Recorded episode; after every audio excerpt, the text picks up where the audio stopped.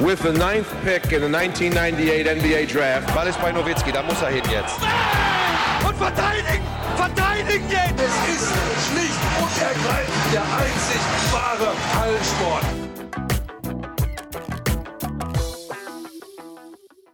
Hallo und willkommen zu einer neuen Folge von The Huddle, dem NBA-Podcast auf basketball.de.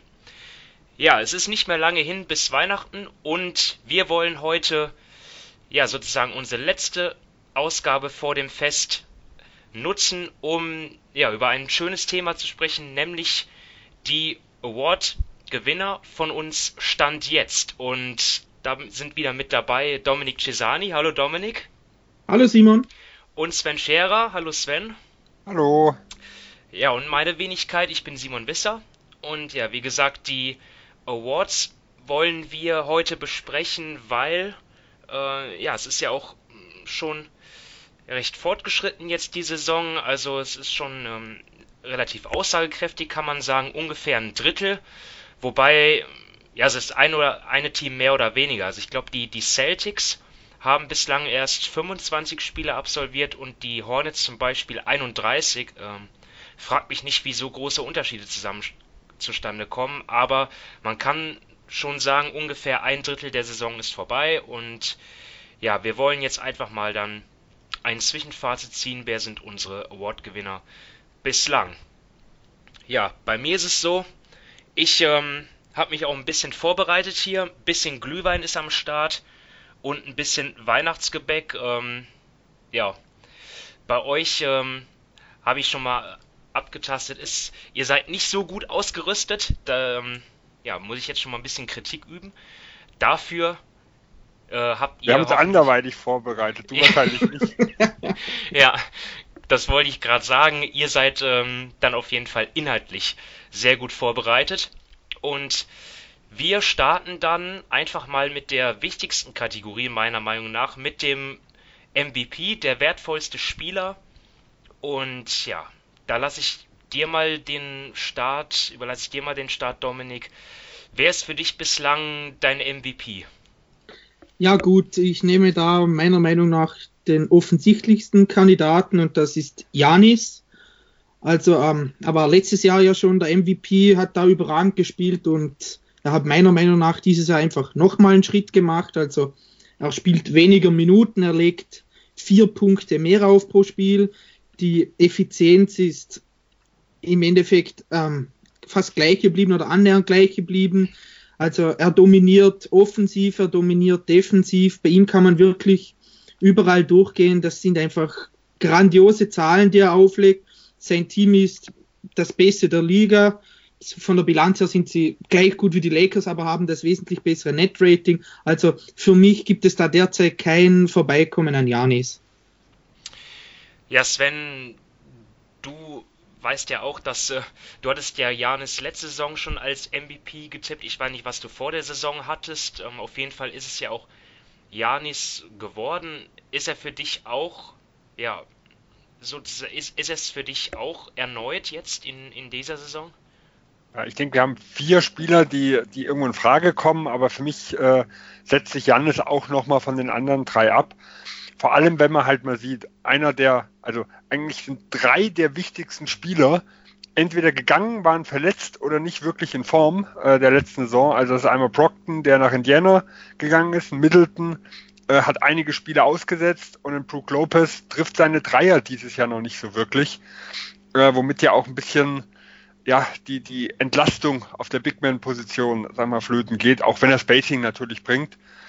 Äh, und trotzdem ja, sind die Bucks stärker wie im letzten Jahr nochmal. Äh, und dass er der beste Verteidiger von den vier ist. Ich denke, wir wissen alle, welche vier wir meinen. Äh, aber vielleicht hat, hast du ja einen von denen noch vorne, Simon. Ähm, also das ist für mich auch unumstritten. Von, äh, von dem her sehe ich ihn momentan als klaren Favoriten, auch wenn er noch nicht so weit weg ist, dass er uneinholbar ist. Aber momentan würde ich auf jeden Fall auf Giannis setzen.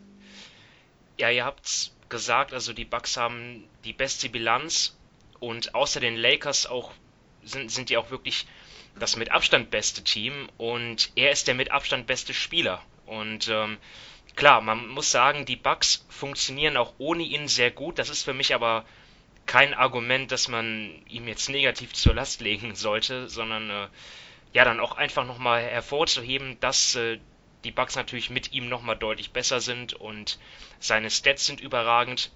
Er ist zudem auch ein großer, großartiger Verteidiger, da kommen wir später noch drauf sicherlich. Und ja, so ich, bei, bei mir wären jetzt die Verfolger, ich hätte jetzt noch äh, James Harden halt an Position 2 gesetzt, weil er halt ja dieses Team, die Rockets, so unfassbar trägt in der Offense.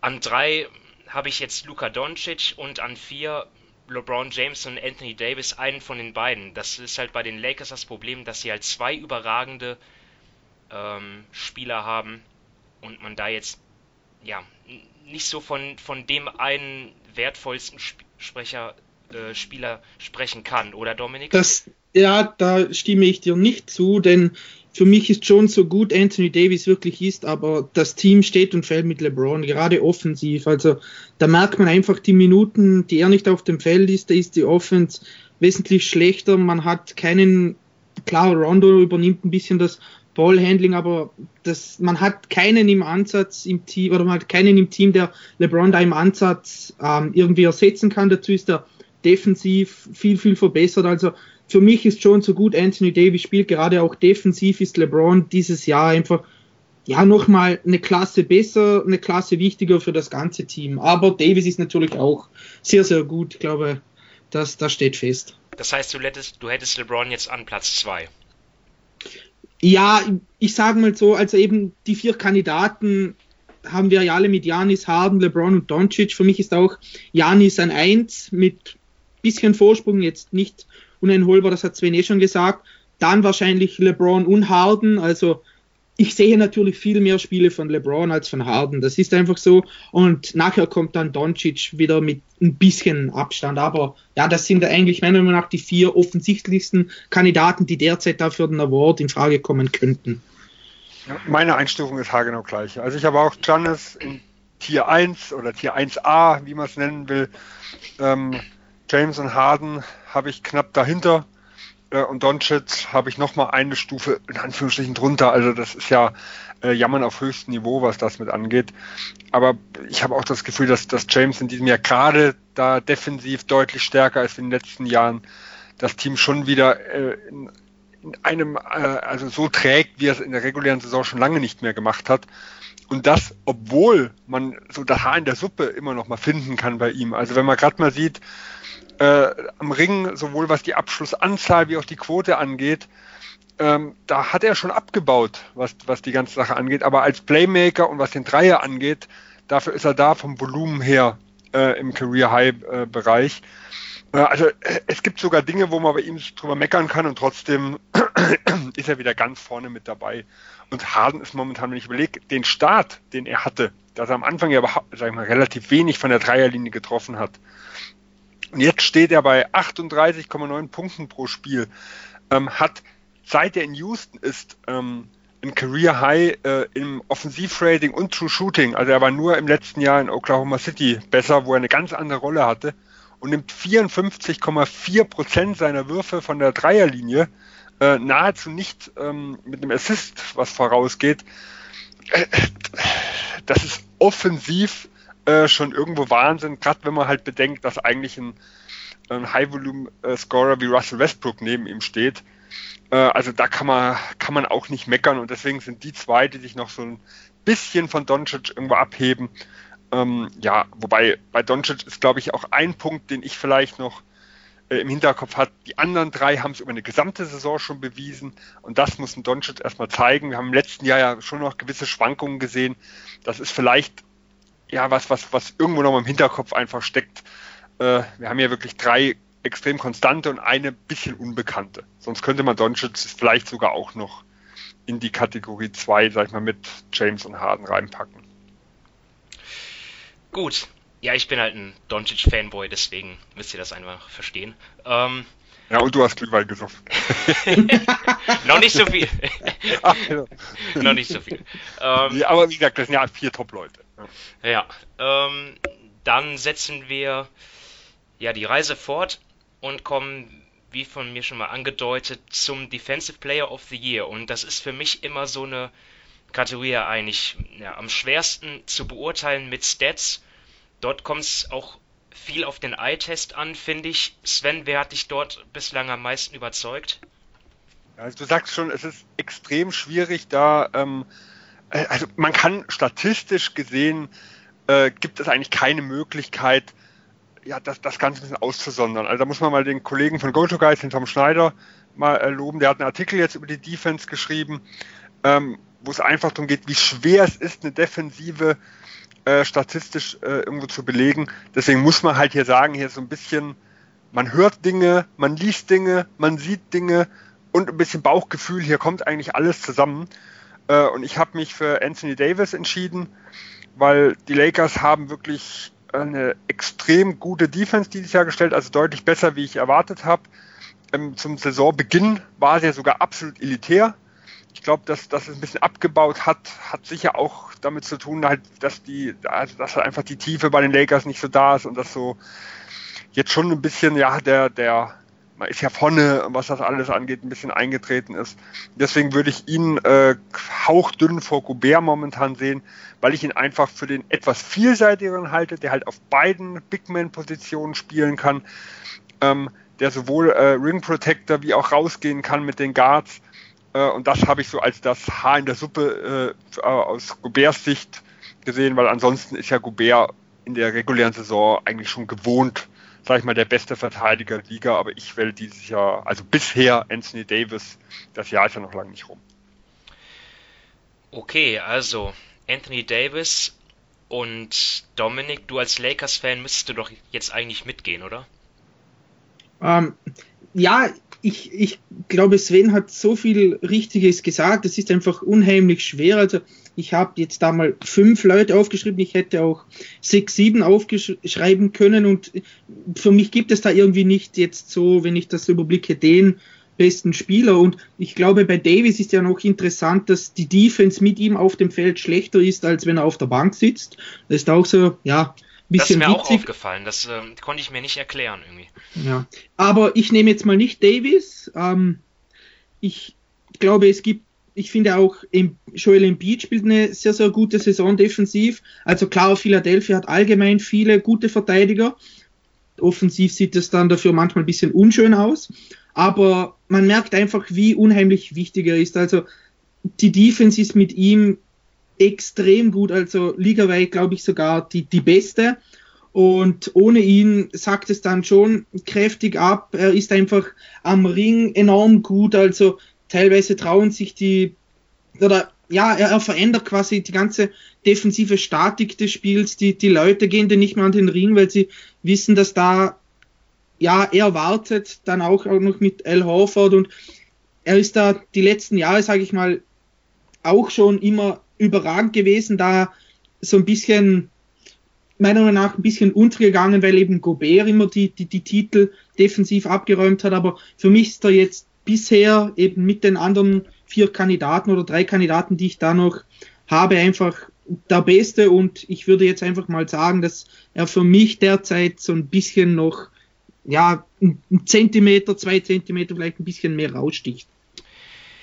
Ich hätte jetzt auch noch halt Janis sowohl als MVP ja, genau, als auch ja. ähm, Defensive Player of the Year halt in der Konversation gehabt. Nicht nur, weil die Bucks das beste Defensivrating haben laut NBA Stats, sondern weil er auch, ja, insbesondere auch in, in Korbnähe, in unmittelbarer Korbnähe fantastisch verteidigt und dort nur knapp 43% zulässt äh, an Wurfquote, was ja, unfassbar ist eigentlich. Und ja, aber Embiid, das zeigt sich jetzt in den defensiven Stats, Stats nicht so, aber das ist genau wie du sagst. Also, das war auch meine Beobachtung, wenn ich Philly gesehen habe, dass einfach, wenn er auf dem Parkett stand, dass dort die gegnerischen ja, Leute dort überhaupt sich überhaupt gar nicht trauen, so richtig in die Zone zu gehen, sondern höchstens in der Mitteldistanz dann abschließen. Draußen verteidigt er auch extrem gut. Ähm, also ich finde das also wenn, wenn er das mal macht. Häufiger äh, ist es ja so, dass er im Pick and Roll dann halt äh, ja sozusagen dann absinkt, aber äh, ich finde ich find ihn auch, er, er, nimmt so einen Einfluss aufs Spiel auf die Defensive, ähm, ohne dass sich das jetzt in den defensiven Stats un unbedingt niederschlägt. Aber ich finde auch, ja, was ich so gesehen habe von ihm, einfach seine Präsenz überragend. Ähm, ja. Ich glaube, der große Vorteil, also das ist meine Top 3 waren äh, Davis, Gobert, Embiid, ist von den drei halt auch allein also die Position, die sie irgendwo Genau, spielen. ja. Ich denke, man hat einfach als äh, wenn man eine gesamte Defensive beeinflussen will, äh, also in der regulären Saison vor allem, in den Playoffs sieht das teilweise noch ein bisschen anders aus, dann ist natürlich diese, äh, diese Position des klassischen Bigs eigentlich die beste Möglichkeit, das zu tun. Ähm, andere Spieler, die ich an 4 und 5 habe, das sind bei mir halt äh, Giannis und Smart, habe ich da noch hingesetzt, die haben es allein durch ihre Position, die sie einfach spielen, weil Giannis ist ja auch der zweite Big Name im Brook Lopez und Brook Lopez ist der klassische Ringbeschützer, weil der kann einfach gar keine andere Position irgendwo verteidigen. Der ist halt nicht gut äh, mit rauszugehen. Sind sie, was das gesamte Teamkonzept angeht, halt ein bisschen benachteiligt. Und da ist halt wirklich die extreme Schwierigkeit, was bewerte ich da?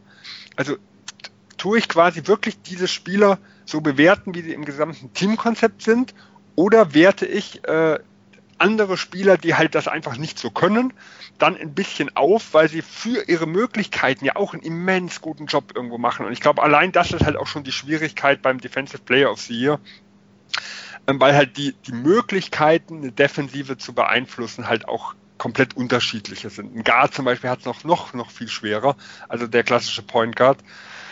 Ähm, der, der kann eigentlich, wenn man es um die gesamten Einfluss auf die Defense geht, dann müsste man ihn eigentlich sogar rausstreichen aus der Konversation. Die Frage ist halt, ist sowas fair? Das ist halt die Schwierigkeit bei der Bewertung von der ganzen Geschichte.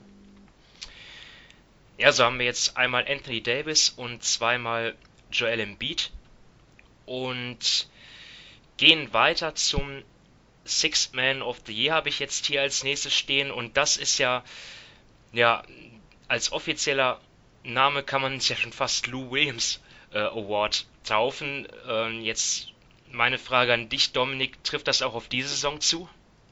Nein, ich habe ihn diesmal nicht genommen. Also er hätte oh. natürlich ein, ein Anspruch, oder ich sage mal, er ist sowieso wieder in der Konversation. Ich habe ihn auch mal aufgeschrieben, aber ich habe mich für seinen Teamkollegen entschieden, Montrezl Harrell.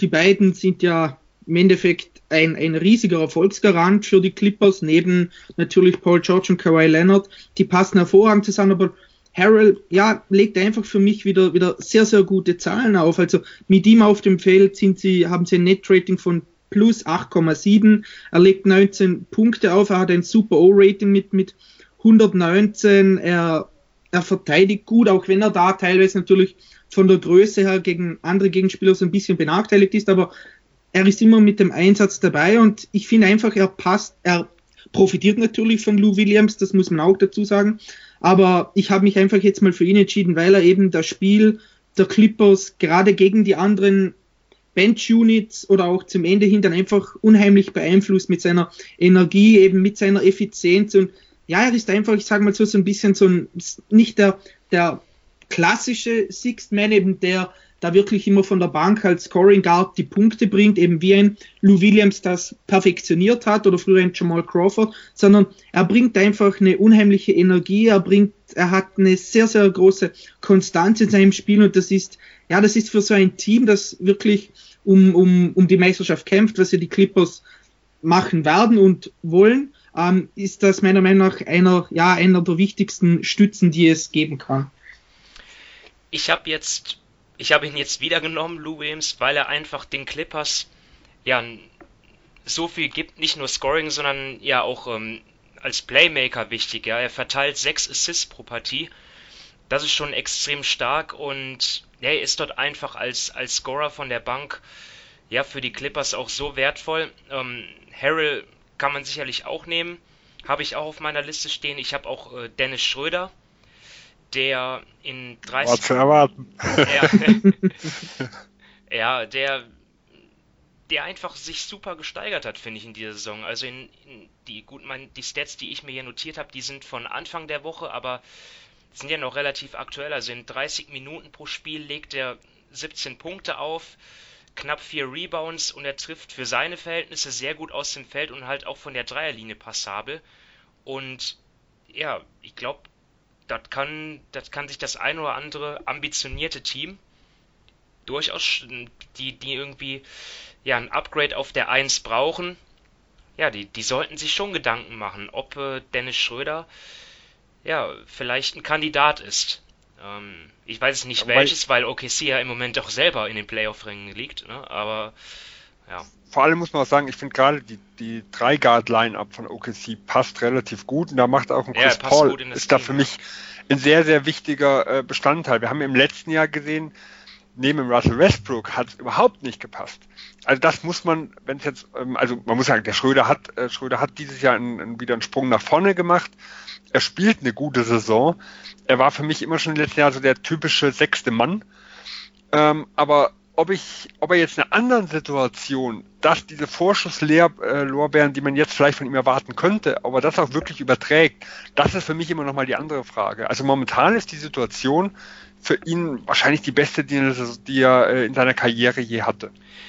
Ja, aber ich habe ihn jetzt nicht unter meinen Top 3 drin, muss ich dazu sagen. Ja, also gut, wir wollen jetzt nicht ausufern, aber ich denke mal, dass, dass Schröder jetzt nicht äh, eine der ersten nicht die erste Angriffsoption sein sollte, wie in Atlanta-Zeiten zu, zum Ende.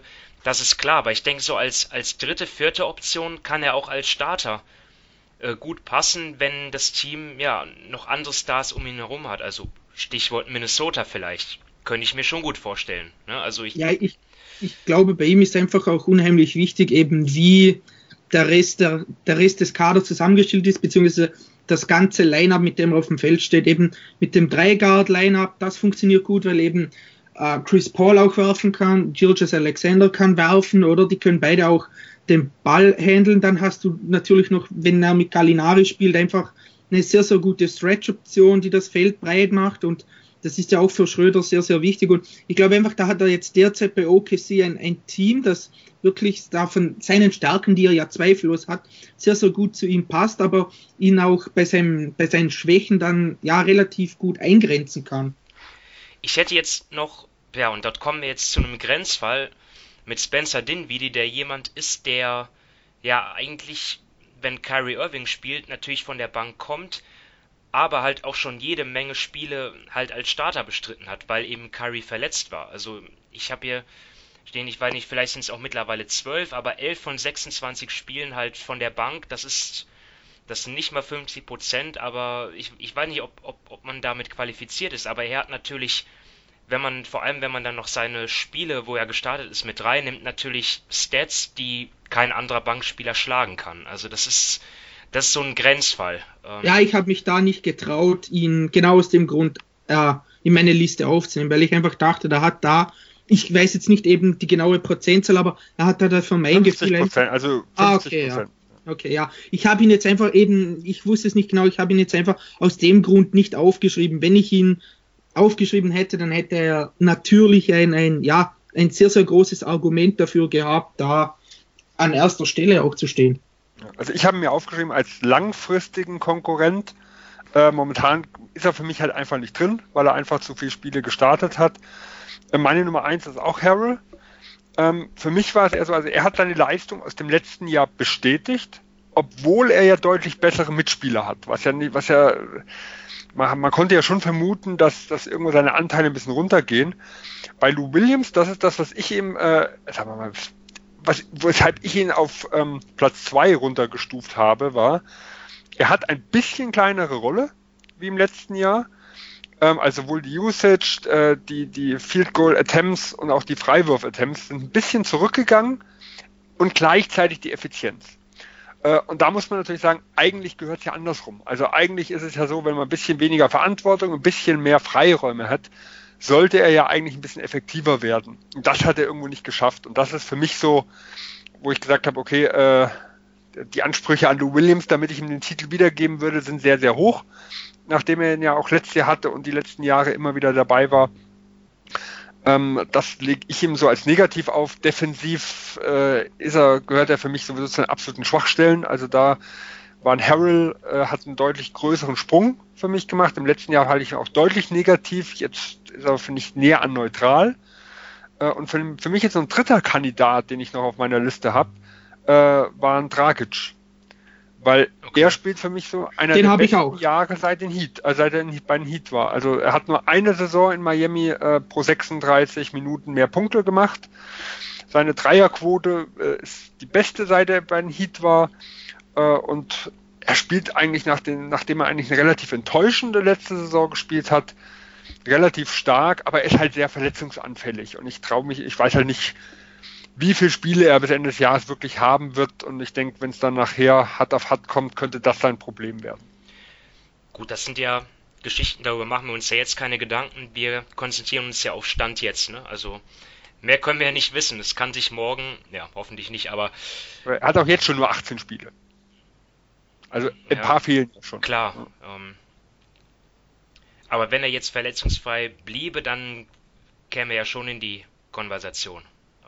Ja, also momentan ist er bei mir auf der 3. Ja. Aber das, das äh, ist halt einfach was, wo ich noch, wo ich ein bisschen abstufe, weil es ist ja so ein bisschen, ja, das war in den letzten Jahren hat er immer wieder Probleme gehabt mit Verletzungen. Von dem her kann man ja nicht sagen, ach ja, das ist jetzt einfach Pech gewesen. Sondern man könnte sich halt schon vorstellen, dass das so ein bisschen Dauerzustand sein könnte, dass er vielleicht nur 60, 65 Spiele am Ende hat. Ja. Ähm, gut, dann machen wir weiter mit Rookie of the Year und dort ist es für mich bislang relativ eindeutig, auch wenn er ja, wie Dragic ein paar Spiele verpasst hat, und zwar Ja Morant. 18,7 Punkte habe ich hier stehen, also stand Anfang der Woche in 29 Minuten 6,4 Assists, 3,2 Rebounds und ja, gute Wurfquoten, also 46% aus dem Feld, 42% von der Dreierlinie. Ähm, ja, Rookie ist dieses Jahr so ein schwieriges Thema. Also wir haben jetzt nicht so Spieler, die jetzt überragend agieren, wirklich offensiv, wie in der letzten Saison Doncic oder äh, Trey Young. Aber ich finde den Draft-Jahrgang jetzt an sich auch nicht so schlecht. Also ich habe vor ein paar Wochen habe ich mal einen Podcast gehört von, von Brian Windhorst, wo ich nichts Besseres zu tun hatte und das äh, weiß nicht, wer da dabei war, aber das, das war ja ein wirklicher Rookie-Verriss. Also die haben ja wirklich dort alles niedergemacht, dort die äh, Lottery Picks, weil die halt alle so schlechte Wurfquoten haben und was weiß ich. Ich fand das ein bisschen gemein, weil das ja auch alles junge Spieler sind, die größtenteils in schlechte Teams kommen. Und ja, wir haben schon viele große Spieler gesehen, die Probleme hatten in ihrem Rookie-Jahr. Ja, natürlich äh, Dirk Nowitzki ist das prominenteste Beispiel. Und ich finde es jetzt in der Breite gar nicht so schlecht. Also ich habe dann noch Kendrick Nunn, PJ Washington, Brandon Clark und Eric Pascal, oder wie man ihn auch ausspricht. Ja, für mich alles solide Rookies. Ähm, Sven, wie siehst du die Geschichte? Ja, ich habe auch Moran vorne. Ich denke, den Rookie-Jahrgang jetzt zu bewerten. Also A, äh, der mit dem größten Potenzial haben wir noch nicht eine Minute auf dem Feld gesehen, also in der regulären Saison, was er davor äh, gezeigt hat in der Preseason, war absolut beeindruckend, auch gegen Leute wie Rudy Gobert. Ähm, von dem her, wenn, wenn er diese Leistungen auch nur annähernd äh, rübergebracht hätte, würde wahrscheinlich gar nicht groß drüber geredet werden, dass die Rookie-Klasse ein bisschen schwächer ist. Wir haben jemand, der, der fünfte Picken Garland, der lang verletzt war und wieder mit reinkommt. Also da, da sind für mich so, so viele Dinge, die man noch einfach, die man noch gucken muss, was passiert. Ich denke, vom Potenzial her sind viele dabei, es sind auch viele dabei, die halt eine schwache erste Saison spielen äh, was aber auch, wie du auch gesagt hast, halt auch an den Rollen liegt. Ähm, ähm, wie gesagt, Moran finde ich extrem äh, beeindruckend, auch wenn man halt einfach mal sieht, äh, in, in, der, der Crunch-Time, äh, wie er teilweise, äh, wie er da teilweise vorangeht. Also er hat Irwin verteidigt mit dem Block, äh, den, den wahrscheinlich einige gesehen haben. Also allein, dass er halt sagte, ich will den besten Spieler des Gegners verteidigen.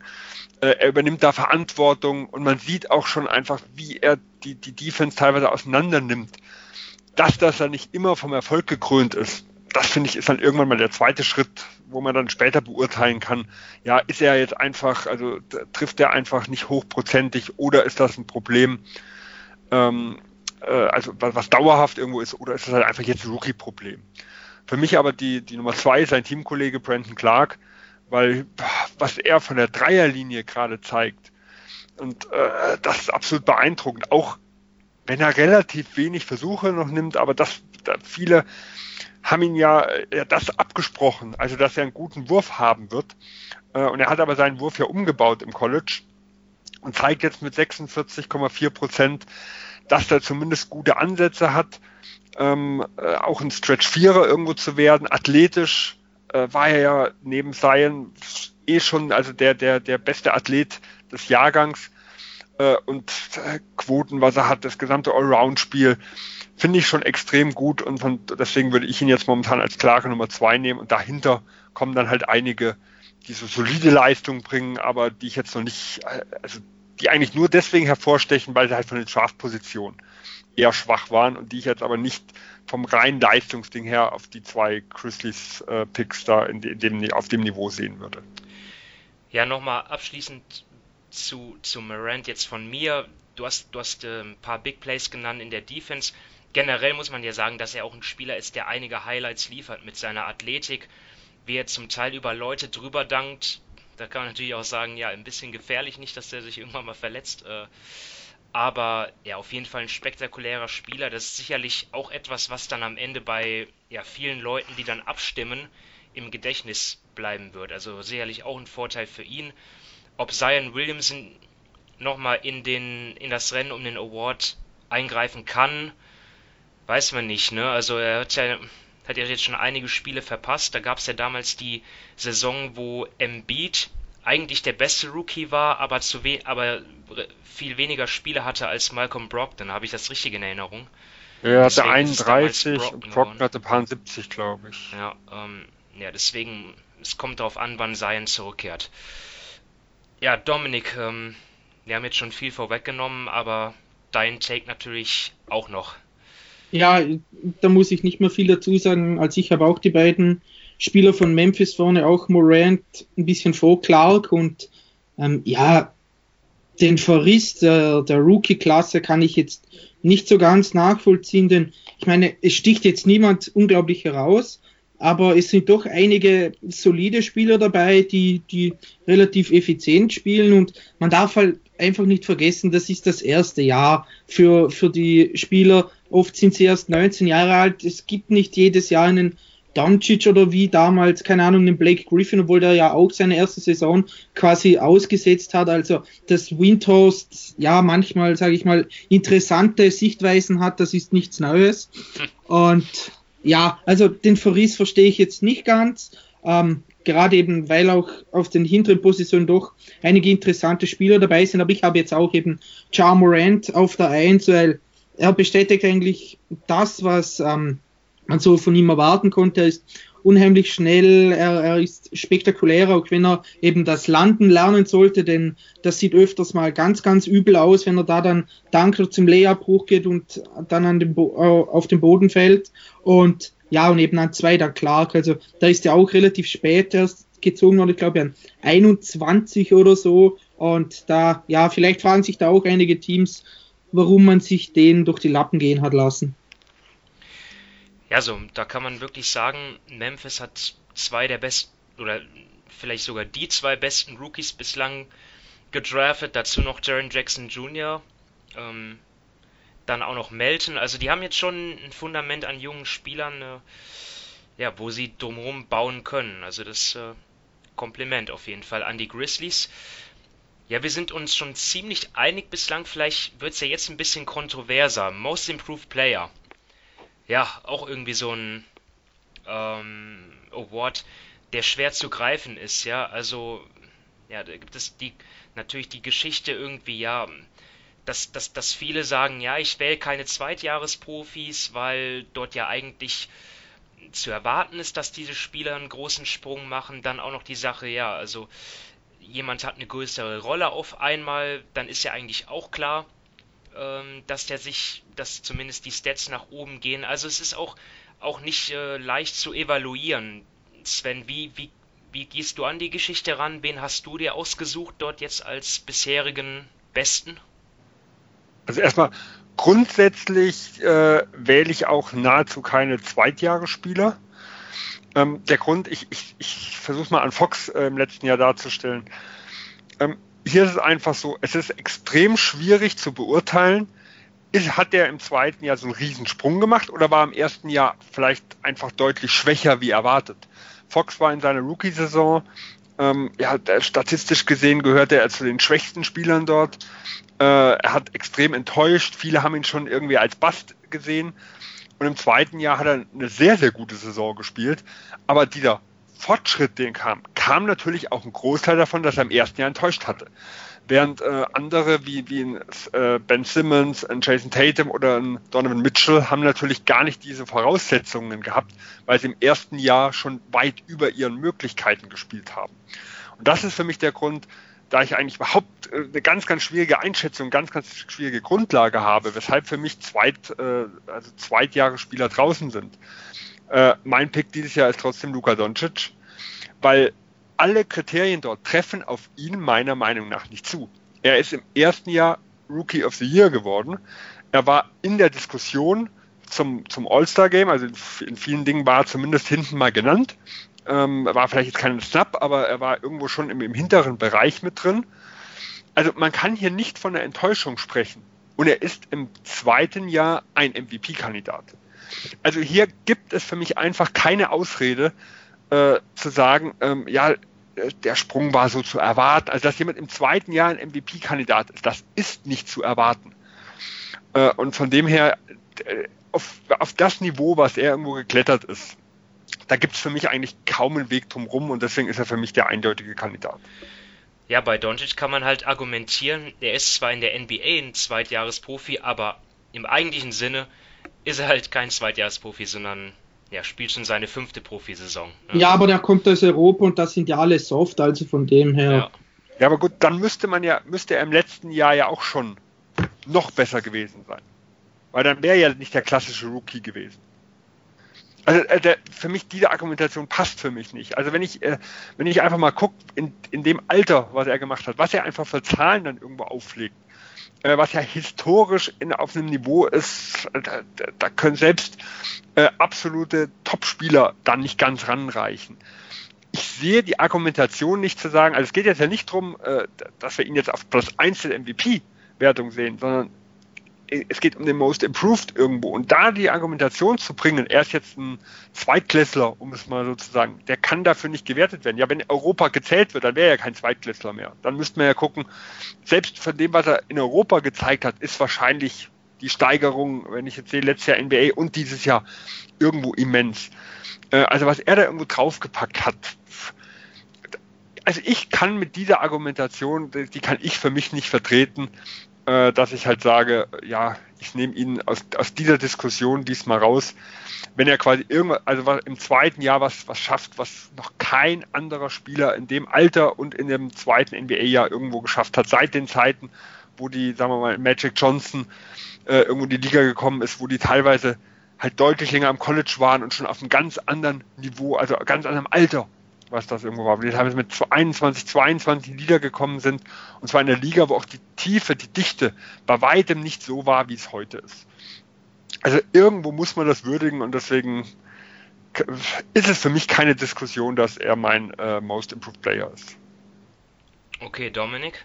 Ja, also mein Kandidat wäre ich eigentlich auch gewesen. Sven hat dazu wirklich schon alles gesagt und ich finde generell dieses Jahr gibt es dadurch drei, vier Kandidaten, die ich enorm interessant finde. Man könnte beispielsweise auch noch ein Argument für Pascal Siakam machen, der den Titel zwar letztes Jahr schon gewonnen hat, aber jetzt ohne Kawhi quasi die Nummer eins bei den Raptors ist und da nochmals einen Schritt nach vorne gemacht hat, aber das wäre langweilig. Dann gibt es so jemand wie Devonta Graham, der ist zwar auch, das ist jetzt wird das Kriterium der Zweitjahresspieler, aber wenn man halt, ja, ich sage mal, seine Punkte steht um 14 Punkte erhöht und das Team ohne ihn eine Katastrophe ist, also sie sind mit ihm jetzt auch nicht wirklich gut, die Hornets, aber ohne ihn eine Katastrophe, dann wäre das für mich auch ein Punkt. Aber da ich, ja, da meine Liebe für Brandon Ingram bekannt ist, nehme ich jetzt einfach mal ihn.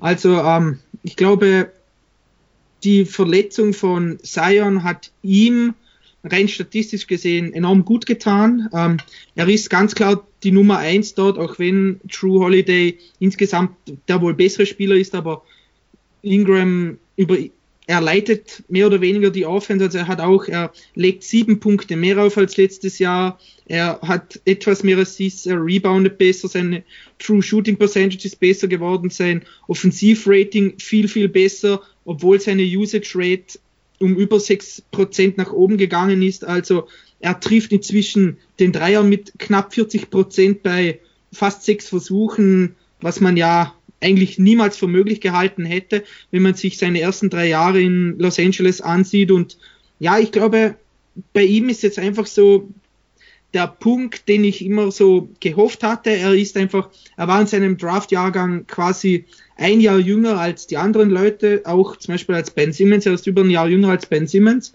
Man hat von Anfang an gewusst, er braucht eine gewisse Zeit, damit er sich körperlich auch an die Liga anpassen kann, aber sein Potenzial hat man immer gesehen. Und ich glaube, dieses Jahr zeigt er es einfach offensiv. Also da ist alles vorhanden von Dreier bis zur Midrange bis Richtung, er zieht zum Korb, er nimmt die Freiwürfe an, er trifft die Freiwürfe. Also für mich hat er einfach einen Riesenschritt nach vorne gemacht und ich bin da sehr glücklich darüber, das muss ich auch sagen. Und eben, wenn ich jetzt mal Doncic und Siakam zum Beispiel rauslasse, dann entscheide ich mich jetzt einfach mal für ihn, damit nicht immer alle die gleichen nehmen.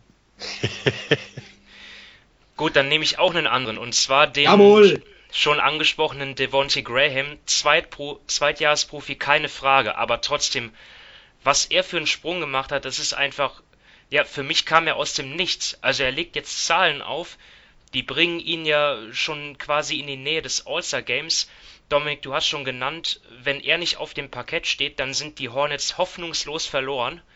Und ähm, ja, was er schon geleistet hat in dieser Saison, äh, ja, was, was, was er schon Highlights rausgehauen hat, 29 Punkte und 9 Dreier, äh, plus Game Winner gegen die Knicks, dann 35 aufgelegt gegen Indiana, 33 und 10 Dreier gegen die Warriors und 40 gegen Brooklyn waren es, glaube ich. Und er ist von einem, ja, keine Ahnung, Rotationsspieler halt wirklich in, in, in die Nähe vom All-Star gekommen, sicherlich in der Eastern Conference.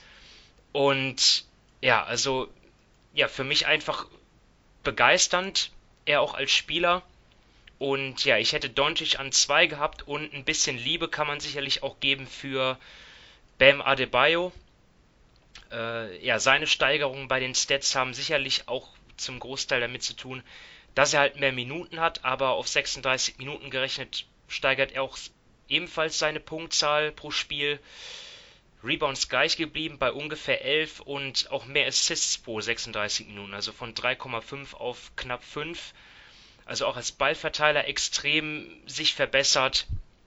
Miami spielt mit ihm deutlich besser als ohne ihn und ja, er ist ja, für mich sogar in der Konversation wäre er im Moment aktuell, wenn es ums Third All-NBA All -NBA Team geht. Ich weiß nicht, ob das ein Hot Take ist, aber ja, für mich äh, wäre das legitim.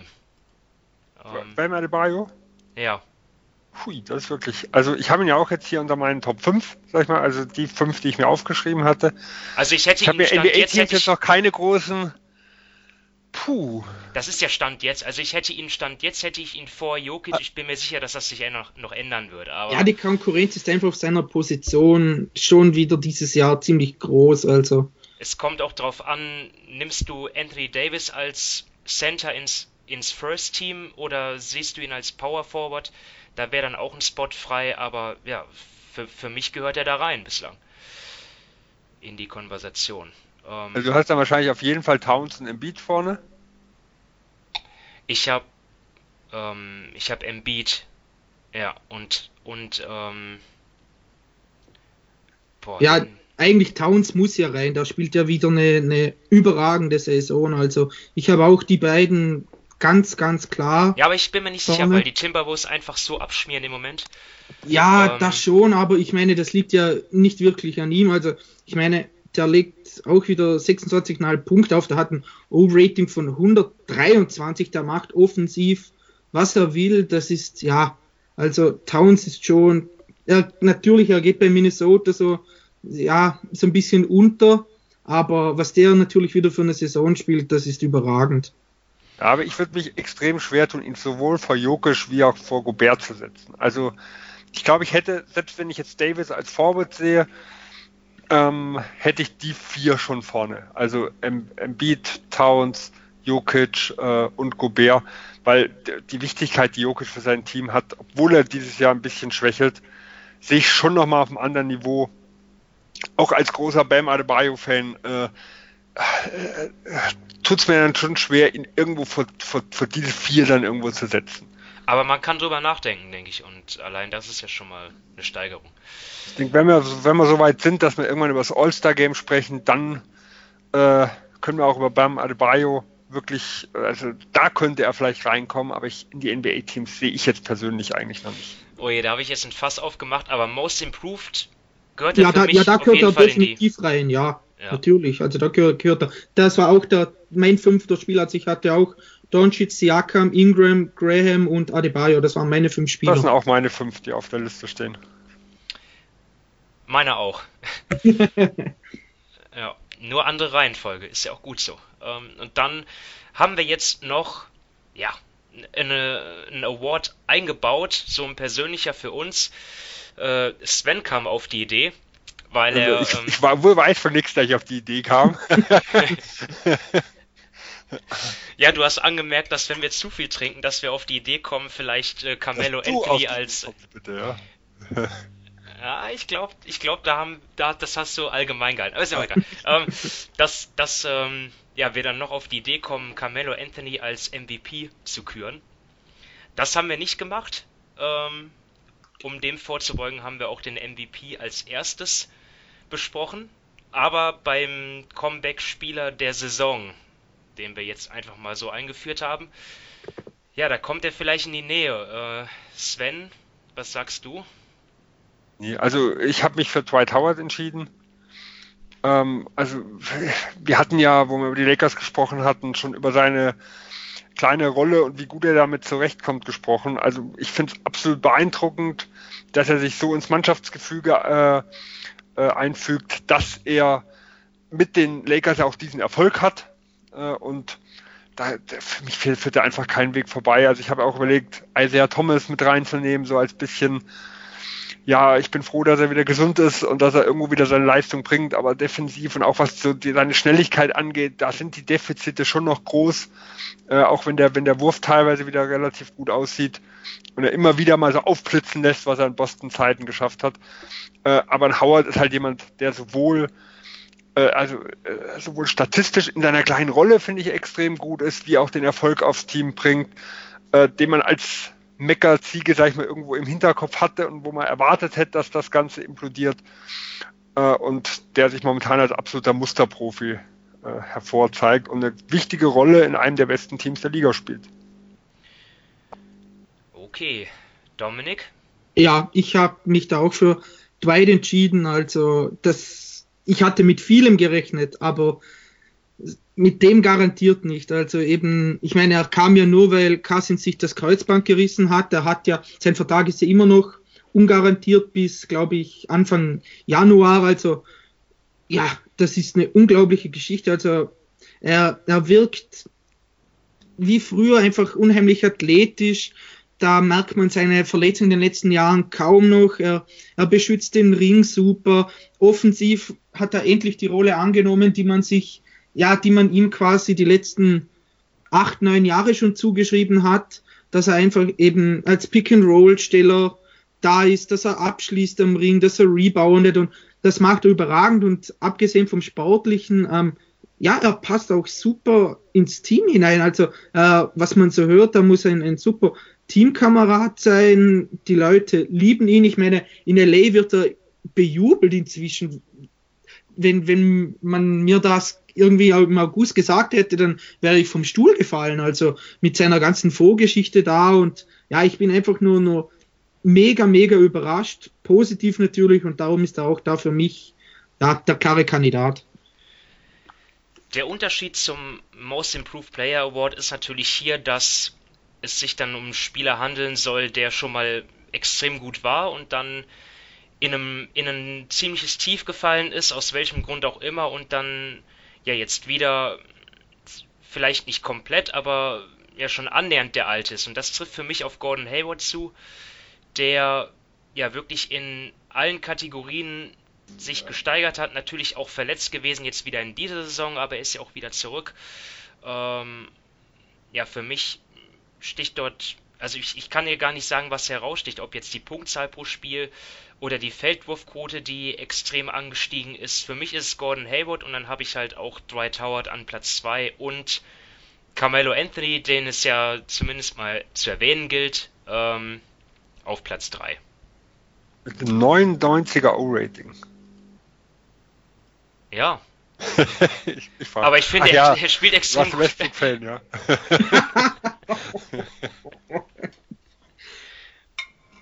Sven, hast du irgendwie, hast du doch irgendwie was getrunken oder? ja, ich habe gerade am Wasser genippt, ja. ja. Also er spielt auf jeden Fall besser wie erwartet. Ja. Wie viel er dem Team hilft, bin ich mir, also sagen wir mal so, ähm, ob er dem Team hilft, weil die Optionen dahinter einfach noch deutlich schlechter sind oder ob er wirklich dem Team hilft, da bin ich mir immer noch nicht sicher, weil gerade äh, äh, so die, aus der Midrange finde ich, das ist teilweise extrem viel, was er da irgendwo macht. Er trifft momentan auch, gerade im, äh, ich glaube 10 bis 16 Fußbereich hatte ich geguckt, da trifft er extrem gut. Ähm, aber das ist so, äh, ist das, ist das haltbar über die ganze Geschichte? Und wenn nicht, geht das dann vom 99er O-Rating noch tiefer. Also, also deutlich besser wie erwartet, bevor, bevor er nach Portland gekommen ist, aber noch skeptisch. Gut, du beobachtest Boston ja noch ein bisschen intensiver als ich. Ich habe jetzt halt hier die absoluten Ich rede von, von Mello. Achso. Mello hat einen 99er. Du hast doch Mello äh, als Nummer 3, hast du doch gerade gesagt. Ja, als Nummer 3 kann man ihn ja trotzdem. Ich, ich, ich habe jetzt echt. Oder habe Ich ich rede das nicht von Gordon? Hayward, der hat keinen 99er O-Rating. Ja. Nee, der hat 120. Ja. Ja, ich dachte Also schon. Gordon Hayward ist, ist ein absoluter Kandidat. Ich habe ihn halt nur aufgrund di- dieser Verletzung äh, und dass er jetzt ein Jahr eigentlich nur schlecht war, wo man, wo man sagen kann, okay, das ist jetzt nicht ganz ungewöhnlich, habe ich nach langem Überlegen ihn dann doch, ja, was heißt komplett rausgehalten, aber habe ein bisschen abgestuft und habe halt so die, als den klassischen Comeback-Kandidaten eher halt jemand wie ein, wie ein Gordon, wie ein Isaiah Thomas irgendwo gesehen.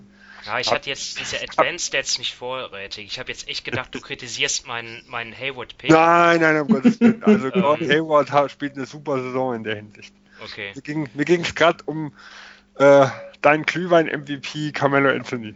Ja, so Mello, ich meine, man kann ja auch das Positive sehen, dass er anscheinend wirklich seine Rolle jetzt besser versteht. Er trifft den Dreier sehr gut. Ja, also, ähm, was sind es? Knapp, knapp 42 Prozent bei immerhin vier Versuchen.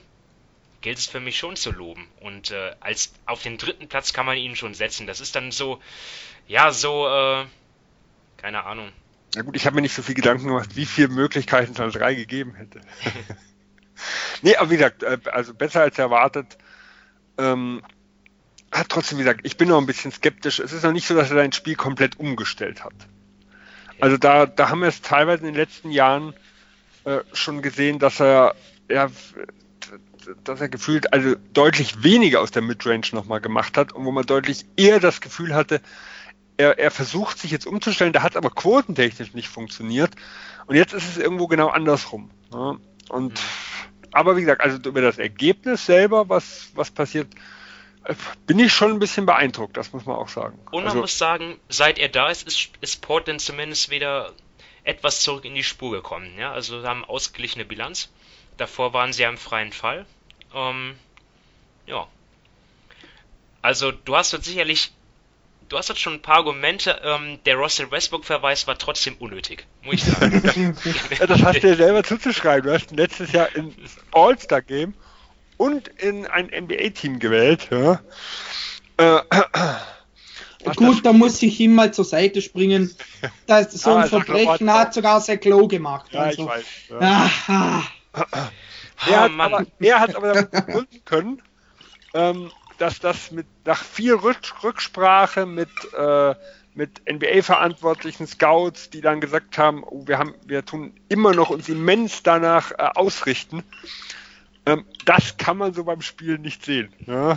Also, Ja, nee, er nee, nee, selber nee. gesagt, Die Auswahl ist unverzeihlich. unverzeihlich. Mann, seid ihr nachtragend, ey. Ja, darum So. wird es ja dann super, wenn wir wieder die Leute fürs All-Star-Game wählen. Da bin ich dann auf Aus, Simon aus, gespannt. aus Trotz mache ich mir jetzt nochmal hier eine Tasse voll. So viel haben wir ja eh nicht mehr. ich sag, uns Gut. kann man nur mit Alkohol ertragen. Ja. Coach of the Year. Weiter geht's. Und ähm, ja, soll ich mal beginnen? Also ich Ja. habe jetzt hier Frank Vogel eingetragen, auch aufgrund meiner Erwartungshaltung. Ich hätte nie damit gerechnet, dass er dieses Lakers-Team so gut coacht, dass ähm, ja, es ist ja sicherlich nicht nur sein Verdienst, aber LeBron ist mittlerweile auch motiviert wieder in der Defense. Ähm, die Defense an sich ist äh, bislang überragend und ich hätte damit nicht gerechnet, muss ich ehrlich zugeben. Ähm, ja, allein deswegen für mich der Lakers-Coach Frank Vogel. Auch weil ich den Lakers aufgrund der Bilanz wollte ich den Lakers irgendwie einen äh, äh, Award geben. Deswegen ja, bin ich auf den Coach gekommen. Dominik? Ja, ich sehe das eigentlich ähnlich. Eben, ich habe die Lakers bisher auch relativ rausgelassen und ähm, ja, was da Frank Vogel leistet, damit konnte man irgendwie nicht, nicht so sehr rechnen. Also ich bin da auch positiv überrascht, wie er das Ganze handelt. Die, die Offense ist laut Clean in the Glass äh, auf Platz 4, die Defense auf Platz 5. Man hat das zweitbeste Net-Rating. Ähm, man wurde ja im Sommer auch wieder so ein bisschen zerrissen. Dann war ja nur die, ja, wie man sieht, zweite oder dritte Wahl. Dann hatte er mit Jason Kidd einen Assistenzcoach, der, sobald es die erste Situation gibt, sich den, den Headcoaching-Job schnappen will. Also für das ähm, macht er seinen Job sehr, sehr gut. Und da ich natürlich auch viele Spiele sehe, ähm, er, er trifft auch viele richtige Entscheidungen, sage ich mal. Also er, wenn die, wenn gerade bei den Guards, wenn da einer gut spielt, dann bekommt er die Minuten. Wenn einer nicht gut spielt, dann bekommt jemand anders diese Minuten. Er, er findet die Lineups für die richtigen Situationen. Also ich bin da bisher sehr, sehr zufrieden. Ansonsten habe ich noch ähm, ja, Rick Carlisle. Ich glaube, damit konnte auch niemand rechnen, dass Dallas die beste Offense der Liga hat. Obwohl er immer ja eigentlich dafür bekannt ist, dass sie eine gute Offense haben, aber die beste der Liga, damit konnte man nicht rechnen. Und dann habe ich noch ja, Eric Spolstra aufgeschrieben, der ja meiner Meinung nach sowieso immer so ein bisschen unter dem Radar fliegt, aber einer der, einer der aller, allerbesten Coaches in der Liga ist. Sven? Ja, da ich ja mit Dwight Howard schon einen Lakers-Spieler hatte, äh, mehr kann ein Celtics-Fan nicht verkraften. Äh, hätte ich, wenn überhaupt, Jason Kidd genannt, um euch zu ärgern. Mhm. Aber, aber ich habe die Lakers dann rausgelassen. Also ich habe Nick Nurse äh, als mein Coach of the Year bis jetzt. Äh, also ich finde es absolut beeindruckend, was er in Toronto gemacht hat. Also nicht, dass ich jetzt, dass es für mich komplett unerwartet kam, die Bilanz bei denen die Raptors da irgendwo steht. Aber wenn man halt mir vor der Saison gesagt hätte, wie lange ein Kyle Lowry ausfällt, äh, wie lange ein Serge Ibaka ausfällt und mit welchen Spielern er da teilweise antritt, äh, dann hätte ich das nicht für möglich gehalten. Und dazu kommen halt noch, äh, ein Leonard geht, ein Siakam springt in die Bresche, ein Van Vliet macht einen Riesensprung nach vorne, ein OG Aninobi hat sich immens weiterentwickelt. Also eigentlich drei Spieler, die, wenn man, wenn man die Most Improved Player äh, Kandidaten noch etwas weiter fasst, wo man die anderen zwei auch noch mit reinnehmen kann. Ähm, also ich finde, das, das kann man dem Coach äh, absolut auf die Fahne schreiben. Und er bringt auch seine Spieler aus meiner Sicht in Situationen, ähm, in denen sie sich wohlfühlen, wo sie ihre Stärken ausspielen können. Er trägt auch einen immensen äh, ähm, Beitrag dazu. Auch äh, Ronde Hollis Jefferson hat teilweise, wo er gebraucht wurde, einen immens äh, guten und wichtigen Job mitgemacht. Äh, und von dem her würde ich würde ich Nick Nurse momentan vorne sehen. Aber auch ein, ein knappes Rennen. Also ich habe jemand wie Nate McMillan ähm, noch, noch äh, auf meiner Liste mit drauf. Ich habe Monty Williams, auch wenn die Suns ein bisschen jetzt schwächeln, so vom gesamten Saisonstart her noch auf meiner Liste. Und die, ja, die, die ihr genannt habt, also sowohl ein Vogel wie ein Eric Spolster, sind für mich absolute Kandidaten. Also ich glaube, das ist noch extrem offen. Und als Boston-Fan kann ich auch Danny, Ainge, äh, Danny Ainge, ähm, äh, Brad Stevens nochmal mit nennen. Ich glaube, der macht auch einen Riesenjob. Ich glaube, bei den Coaches, das ist ja jedes Jahr der Fall, dort hat man wirklich unwahrscheinlich viele Namen. Ich hätte jetzt auch noch äh, James Borrego genannt von den Hornets, weil die auch einfach, zumindest meine Erwartungen bislang, so äh, übertreffen und er auch scheinbar bei der Spielerentwicklung einen guten Job macht mit seinem Staff. Ähm, ja, dann bleibt noch ein Award übrig und das, das heißt, ist wir machen heute Coach of the Year und haben nicht einmal Popovic genannt. Das ist wahrscheinlich auch Premiere.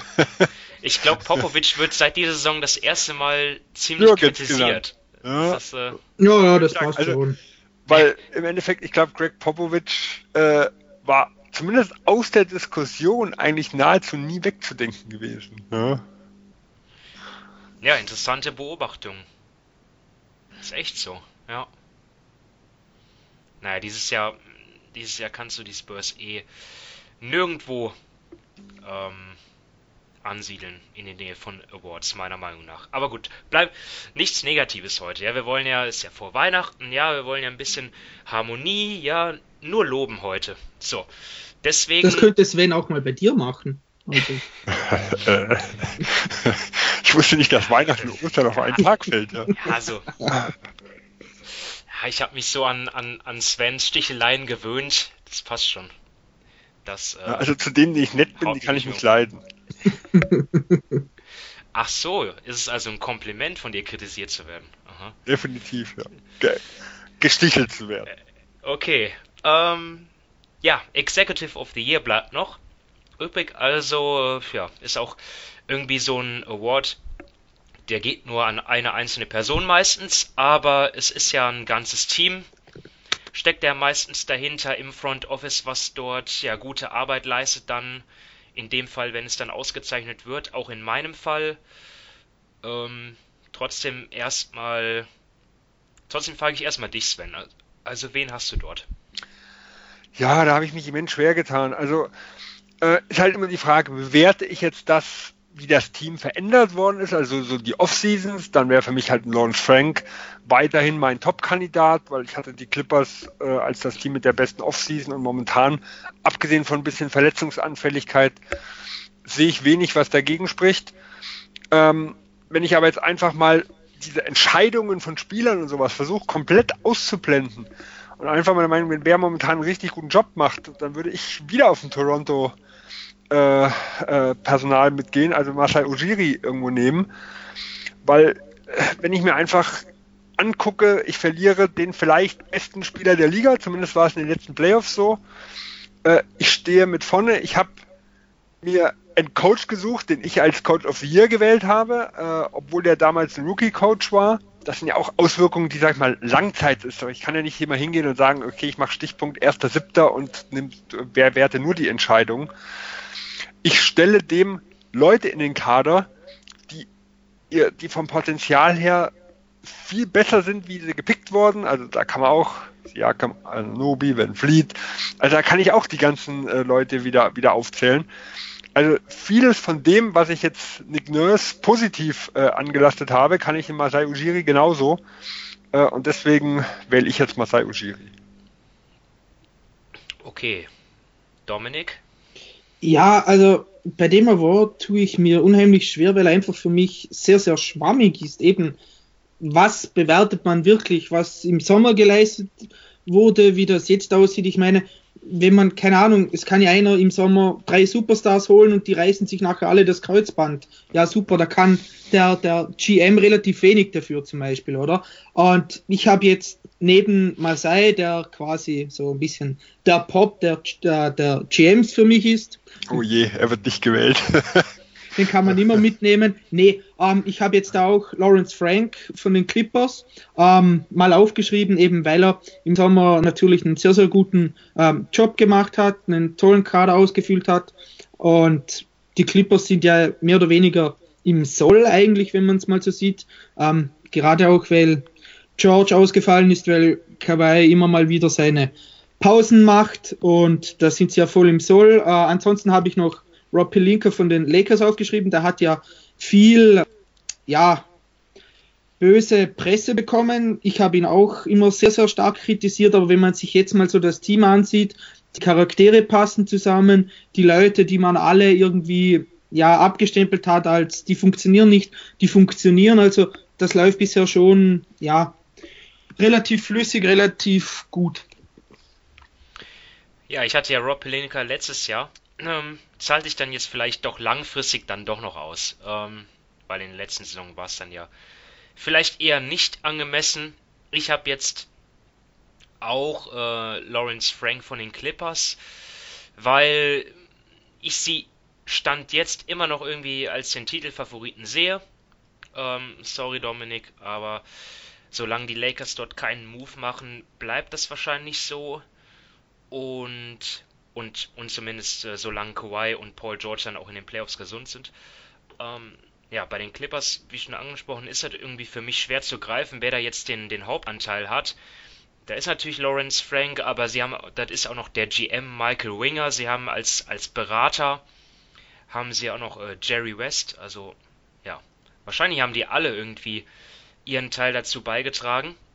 Ich hatte aber auch überlegt, ich habe ja auch noch zwei andere Namen, die auch schon genannt worden sind, eben Pelinka und halt Masai Ujiri und zwar aus dem Grund, weil er es halt letzte Saison nicht geworden ist, was natürlich im Nachhinein irgendwie ja nicht nachvollziehbar ist, aber auch der Executive of the Year wird ja auch ist ja auch eher so ein Regular Season Award, das heißt wird vor den Playoffs gewählt. John Horst war damals schon nachvollziehbar, aber im Nachhinein hätte es schon Ujiri werden müssen mit dem Titel für die Raptors. Ja, also für mich gibt es zwei Kandidaten. Ich habe jetzt die Clippers auch, auch irgendwie so als, ähm, ja, als Anerkennung für die Arbeit in den letzten drei Jahren. Wenn man sieht, damals als oder zwei Jahren, wo, wo CP3 damals nach Houston abgewandert ist und Griffin langfristig verlängert hat, da, da habe ich zumindest gedacht, okay, die Clippers sind jetzt ein Team, ja, das jetzt eher mittelfristig dort im Mittelfeld rumdümpeln wird, weil sie auch noch Leute hatten wie, wie Andre, DeAndre Jordan unter Vertrag, Danilo Gallinari dann nach dem Trade Tobias Harris und sie haben es dann mit mehreren Trades einfach geschafft, jetzt ein absolutes ja, Spitzenteam auf die beiden zu stellen. Ja, ich, ich sehe diesen Executive of the Year Award einfach auch immer irgendwie als nicht Lebenswerk, aber als, als, als Anerkennung für die letzten Jahre und deswegen habe ich jetzt die Clippers auch. Ähm, also Sven, ja. du hast wahrscheinlich die Clippers auch unter den Top 3 dort, oder? Ja, bei mir steht an 1 Frank und Ujiri. Also ich, zwischen den zwei schwanke ich immens. Mhm. Also das, dass die Clippers einen super Job gemacht haben, weil wenn man sieht, wie die die zwei Stars bekommen haben und trotzdem ein funktionierendes Team noch drumherum haben und trotzdem immense Breite, äh, da wurde vorher einfach viel, viel kleine Dinge richtig gemacht. Also Heu heute sind es große Dinge, aber damals waren es einfach irgendwelche kleinen Entscheidungen, so Deals, die irgendwo am Rande gelaufen sind, äh, was sich heute als absolut äh, Gold wert bewiesen hat. Also da muss man auch sagen, die haben einen tollen Job gemacht. Seit Rivers dort nicht mehr GM ist. Oder auch das, auch das muss man sagen, also diesen Spagat hinzubekommen, quasi, dass ein Doc Rivers von sich aus geht uns trotzdem zu keinem Ärger irgendwo geführt hat. Also so nach dem Motto, äh, ja, es wird jetzt abgewertet, dann will ich auch nicht mehr Coach sein. Also viele Beziehungen brechen ja dann auseinander. Äh, und das hat ja auch reibungslos funktioniert. Also auch das ist sicher keine Selbstverständlichkeit. Okay, Leute, damit sind wir durch. Äh, mit den acht Preisen, die wir jetzt äh, vergeben haben. Ja, wie gesagt, heute vor Weihnachten wollten wir mal ein bisschen ja, wenig äh, Negatives sagen, sondern mehr auf die positiven, auf die schönen Dinge der bisherigen Saison eingehen. Das haben wir somit erledigt. Ähm, ich hoffe, ihr hattet trotzdem Spaß beim Zuhören und ja, wir können vorwegnehmen, das war unsere letzte Ausgabe nicht nur vor Weihnachten, sondern auch in diesem Jahr. Von daher wünschen wir euch schon mal jetzt ähm, ja, frohe Weihnachten und einen guten Rutsch ins neue Jahr und wir hören uns dann wieder in 2020. Bis dahin, äh, vielen Dank an euch fürs Zuhören, auch vielen Dank an Sven und Dominik, an euch für eure Expertise über das Jahr wieder. Hat Spaß gemacht und ja, wir hören uns dann wieder im neuen Jahr. Bis dahin, macht's gut. Ciao. Bis dann. Tschüss. Tschüss.